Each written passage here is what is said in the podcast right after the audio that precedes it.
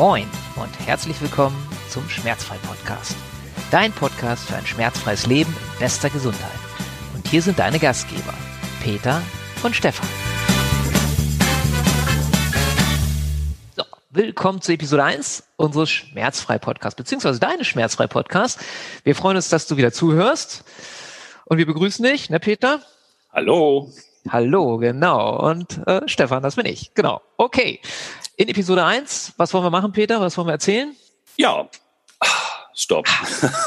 jetzt, jetzt hast du mich erwischt. Jetzt habe ich dich erwischt. Wir so erzählen heute mal erwischt. was. Genau. Wir haben uns so ein bisschen abgesprochen und jetzt ist natürlich, was wollten wir heute erzählen? Heute wollten wir erzählen. Ich bringe es einfach mal mit ein und alles wird gut.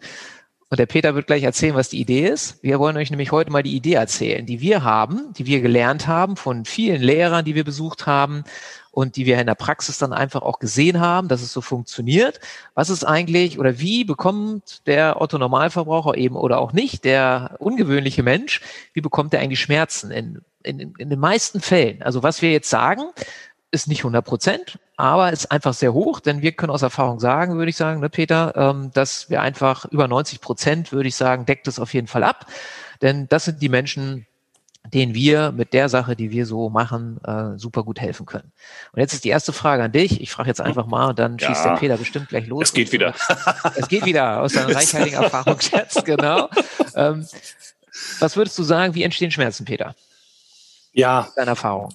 Genau, du hast es schon angesprochen. Also äh, ja, die Geißel unserer Zeit ist, sind einfach die Schmerzen. Und ähm, viele Menschen haben das Problem, dass sie sich einseitig bewegen, dass sie sich in ihrem Berufsleben natürlich an bestimmten Bewegungsrhythmen halten und deswegen auch sehr stark eingeschränkt sind. Und selbst äh, der Freizeitsport, wenn er dann ausgeführt wird, häufig das nicht ab auffängt, was man braucht. Also ich spreche von sehr viel sitzenden Berufen nach vorne gebeugt. Man kennt das, ne? Von dem PC sitzen Homeoffice ist vor jedem inzwischen ein Begriff geworden.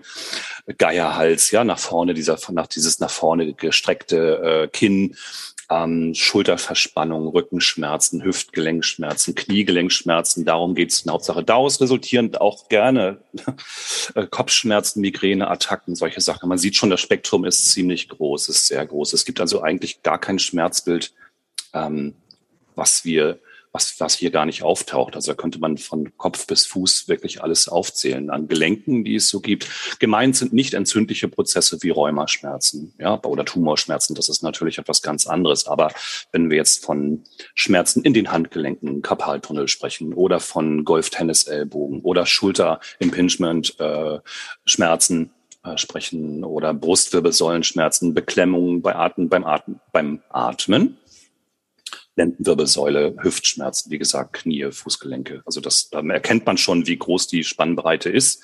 Und, und nach unserer Erfahrung und die sich auch immer wieder ähm, erneuert diese Erfahrung bestätigt, äh, ist, sind es tatsächlich äh, Bewegungsprobleme, die die Menschen haben. Das wissen viele gar nicht. Die sagen, wieso, ich gehe doch laufen regelmäßig, ja, oder ich, ich sitze auf meinem Ruderergometer und mache da regelmäßig meine Bewegung, aber das reicht eben nicht aus, um solchen muskulär-faszialen Spannungsfeldern und Verkürzungen äh, entgegenzuwirken. Ja, und äh, die gute Nachricht ist, es, ich kann mit relativ wenig Zeitaufwand hier äh, gegensteuern. Ja, das geht auch relativ schnell. Und es ist nicht kompliziert. Es ist also für jedermann geeignet, äh, auch unsportliche Leute, die überhaupt gar nichts mit Bewegung zu tun haben, die gar keine Lust haben, sich eine, eine Trainingshose anzuziehen und da sportliche Übungen zu machen. Äh, da werden sich sicher auch viele wiederfinden. Ähm, sind da, können quasi bei beim Sitzen schon auf dem Bürostuhl schon verschiedene Übungen. Das ist das Geniale. Man kann ja. es überall einfügen. Ne? Ich glaube, diese Erfahrung hast du auch schon gemacht, Stefan. Genau, genau. Und das, das Verrückte ist ja, ich weiß nicht, kannst du dich erinnern? Irgendwo haben wir beide mal, wo wir gesessen haben auf einer Fortbildung gehört, da hat jemand erzählt, ich weiß auch nicht mehr, wer es war, ist auch nicht interessant aus jetzt für die Frage, wie viel Prozent unserer Bewegungsmöglichkeiten, die ja. unser Körper darstellt, ja. nutzen wir im Alltag. Weißt du es noch? Wie viel Prozent waren es? Ja, ähm, es müsste zwischen 10 und 15 Prozent sein. Ja, also Prinzip ja, lächerlich wenig, ne? Ganz wenig. Und es stimmt. Es stimmt. Ich konnte es damals kaum glauben, äh, als äh, wir das gehört haben. Aber es stimmt. Also wenn man sich mal anschaut, ähm, als Beispiel, man kann es auch erklären, ohne es zu sehen, wenn ein, eine Kniegelenkbeweglichkeit von 100 Prozent ist ja dann erreicht, Kniegelenkbeweglichkeit von 100 Prozent, wenn ich mit der Ferse ans Gesäß ziehe. Man kennt das so, wenn Jogger so da steht irgendwo und zieht sich die Ferse ans Gesäß. Ne? Manche ja. schaffen es, manche schaffen es nicht. Aber wenn beide Knie auf gleicher Höhe sind, ich versuche mir die Ferse ans Gesäß zu ziehen. Und wenn die Ferse das Gesäß erreicht, dann sind 100 Prozent äh, der Kniemobilität abgerufen in dem Moment. So, nun kann sich ja mal jeder fragen, wo er da selber steht und wie viel vor allem im Alltag davon auf dem Weg zum Büro, auf dem äh, beim Hinsetzen, beim Aufstehen, wie viel wird davon abgerufen? Also die wenigsten werden sich in, in, der, in, der, in der Hocke wiederfinden im Alltag. Das gibt's einfach bei uns nicht. Ne? Also ja. bis 90 Grad, viel tiefer geht's da nicht. Ja, und das sind höchstens 50 Prozent am, am Fall des Knies. Dann gibt's ja noch ganz äh, andere Gelenke, Schultergelenk, Armgelenk, ne? also ein frei liegendes Kugelgelenk, das kann ja alles machen. Aber kann es das wirklich? Und wird das auch täglich abgerufen? Ja. Wohl eher nicht. Und da kommen die Probleme her. Genau, weil du hast es schon anklingen lassen. Ich will das nochmal äh, auf jeden Fall unterstreichen.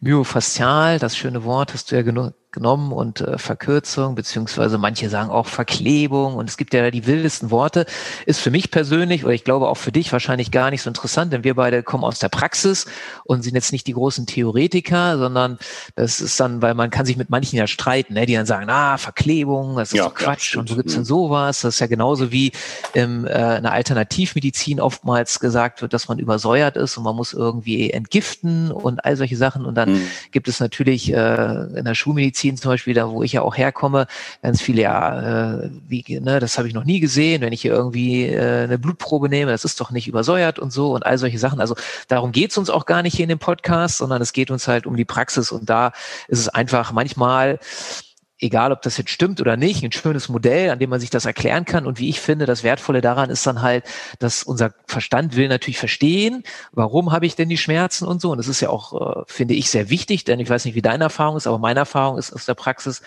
ähm, wenn ich ein Modell habe, was funktioniert und was es erklärt und wo dann mein Verstand merkt, aha, ich habe jetzt die Schmerzen, bleiben wir jetzt bei dem Knie, was du gesagt hast, weil ich ähm, das halt nie so benutze und das, weil deshalb irgendwie halt die, die Muskeln, die Faszien, die auch mm. übers Kniegelenk mm. ziehen, verkürzt und deswegen das Kniegelenk ineinander gedrückt wird oder aneinander die Knochen, deswegen auch die Menisken irgendwie kompromittiert werden und vielleicht sogar reißen oder irgendwann in einem Röntgenbild, du hast ja äh, in der ersten Episode erzählt, du hast früher in einer Röntgenkammer mitgesessen mit deiner Mutter und Röntgen ja sehen wollen, sagt das Kniegelenk, da ist der Gelenkspalt ja schon gar nicht mehr zu sehen oder aufgebraucht, Richtig, deswegen ja, Arthrose ja. und all diese Geschichten, mhm. wo man dann natürlich schön erklären kann in dem Modell, okay, wenn ich mir jetzt vorstelle, am Kniegelenk, da sind die Muskeln, die übers Kniegelenk gehen, halt verkürzt und ziehen deshalb das Gelenk so zusammen, dass der Gelenkspalt dann gar nicht mehr zu sehen ist und dass halt die, die Menisken, die da drin sind, die ja aus dieser Knorpel sind und die letztendlich sich auch wie ein Schwamm ernähren und so, da kommen wir bestimmt auch irgendwann nochmal drauf, mhm. dass die dann auch nicht mehr gut versorgt sind, dass dann irgendwann Knieschmerzen sind und die eben gar nicht, weil das äh, wird jeder rausfinden, der sich damit beschäftigt, äh, die, der Meniskus selbst gar keinen Anschluss an die Nerven hat, so dass der auch gar keine Schmerzen produzieren kann, also diese Knieschmerzen gar nicht vom Meniskus kommen, ja, wie das manche ja, so ja. erzählen und so weiter und so fort und du merkst schon, das ist so ein Riesenfass als äh, ist verwirrend für den Laien. genau, genau, aber auf der anderen Seite ja finde ich doch so einfach, weil es so ein simples Modell ist. Ich sage, okay, wenn irgendetwas, bleiben wir bei dem Wort verkürzt ist und ich bringe es wieder auf Länge, dann braucht mhm. natürlich auch mein Körper, weil er dann kein Problem mehr hat, dann ist er nicht irgendwie zusammengequetscht an dieser Stelle, dann braucht er auch keinen Schmerz irgendwie mir melden und dann äh, fühlt sich mhm. gut an. Und das ist ja auch die tägliche Erfahrung, die wir machen, oder?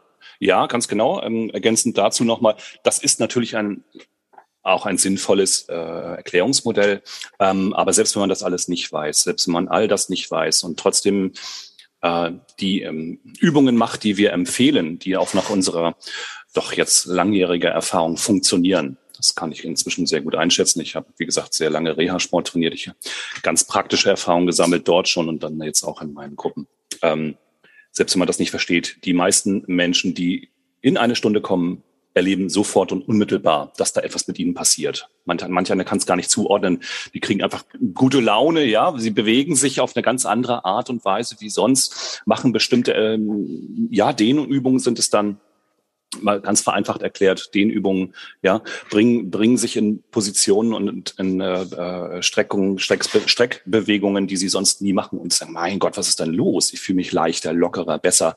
Ne? Und ähm, es kommt auch hin und wieder vor, dass Menschen mit, äh, mit Schmerzen in die Stunde reinkommen, erstmalig und ohne wieder nach Hause gehen. Das habe ich also auch schon mehr als einmal erlebt, uns das auch mal zu sagen. Ja, ja. Bei anderen dauert es länger. Das muss man fairerweise auch sagen. Man muss, man muss am Ende fleißig sein. Das ist gar nicht die Frage, aber man kommt äh, mit relativ wenig Aufwand äh, aus. Ja. ja. Denn eins ist klar, ich glaube, das äh, lohnt sich auch zu betonen. Äh, du hast es ja gesagt und wir haben es ja auch gesagt mit dieser Prozentzahl, dass die meisten Menschen in ihrem Alltag, dadurch, dass sie halt eine sitzende Tätigkeit haben oder so, und da ist es auch mhm. völlig real, äh, ganz klar, dass man jetzt nicht sagen kann, ich hatte zum Beispiel mal jemanden, ähm, der war Busfahrer und da könnte ich jetzt, wenn das so gewesen wäre, ja auch nicht sagen, pass auf, also sitzen über mehrere Stunden, das darfst du jetzt nicht mehr, ja, damit du schmerzfrei bleibst. ne? Da wird er sagen, ja super, was mache ich dann? Stehbusse, ja, als genau, Fahrer zumindest, genau. habe ich jetzt in Deutschland zumindest noch nicht erlebt, weiß nicht, ob es die irgendwo auf der Welt gibt. Wenn du sowas kennst, schreib mir gerne mal, mich interessiert das wirklich. Aber in allen Ländern, in denen ich war, das waren jetzt noch nicht so extrem viele, aber da habe ich das noch nicht gesehen. Naja, wie auch immer, also das wäre dann weltfremd. Das heißt also, ähm, es macht natürlich Sinn und es ist ja auch logisch dann aus der Erklärung. Das heißt, wenn ich, selbst wenn ich schmerzfrei war oder bin und dann aber wieder anfange, meinen Alltag genauso zu machen wie vorher, dann ist es ja so wie mit allen Dingen im Leben. Ich bin ja da heute angekommen im Leben, ähm, als all den Sachen, die ich in der Vergangenheit gemacht habe. Das heißt also schmerztechnisch, wenn ich mich immer unzureichend bewegt habe und so weiter mhm. und so fort, dann habe ich heute eventuell halt die Schmerzen XY. Und wenn ich die jetzt äh, davon wieder wegkomme durch bestimmte Übungen, durch bestimmte ähm, Behandlungsmethoden und Techniken, ähm, dann wird es ja, wenn ich wieder dann weiter so mache wie vorher, zwangsläufig wieder da enden, wo ich äh, war. Mhm. Das heißt, deswegen, so wie du das ja auch gesagt hast, Peter, ist es natürlich wichtig, dass ich Stück für Stück, ähm, beziehungsweise wenn ich fleißig bin, dann gleich von Anfang an, äh, meinen Alltag zumindest zeitweise so umgestalte. Und was würdest du sagen? Einfach mal so ein Vorgeschmack, wie viele Minuten am Tag braucht man, um die Fehl oder, oder Nichtbewegung des Alltags auszugleichen? Mhm. ich würde, sagen? Ja, kann ich, kann ich sehr gerne sagen. Ich würde auch ganz gerne nochmal ergänzen zum Thema hm, Sitzen. Also die Schmerzgruppe der Menschen, Patienten sind äh, nicht nur Sitzende. Vielleicht darf ich das kurz noch äh, mit einwerfen. Du darfst es betrifft. Ah, Podcast. Wunderbar, wunderbar. Endlich. Doch ist er mal. bescheiden. Wartet mal ab und pfeifen. ja, ich kenne den ja. Peter. ähm, ja es betrifft ja nicht nur äh, Sitzberufler. Ich will das jetzt mal ausdehnen und zwar äh, ganz im Gegenteil. Es gibt ja sozusagen einmal die Schmerzursache Sitzen, also zu wenig Bewegung. Es gibt aber auch genau das Gegenteil, zu viel Bewegung. So finde mhm. ich in meinen Gruppen auch immer wieder Sportler dabei, die wirklich leistungsmäßig unterwegs sind, die aufgrund ihrer hohen Bewegungsfrequenz, aber eben leider einseitigen Bewegungs, äh, äh, ihrem Bewegungsverhalten äh, Schmerzen erleiden. Man soll das gar nicht glauben. Die sehen topfit aus, weil jeder kennt vielleicht einen Tennisspieler, der Probleme mit der Schulter hat.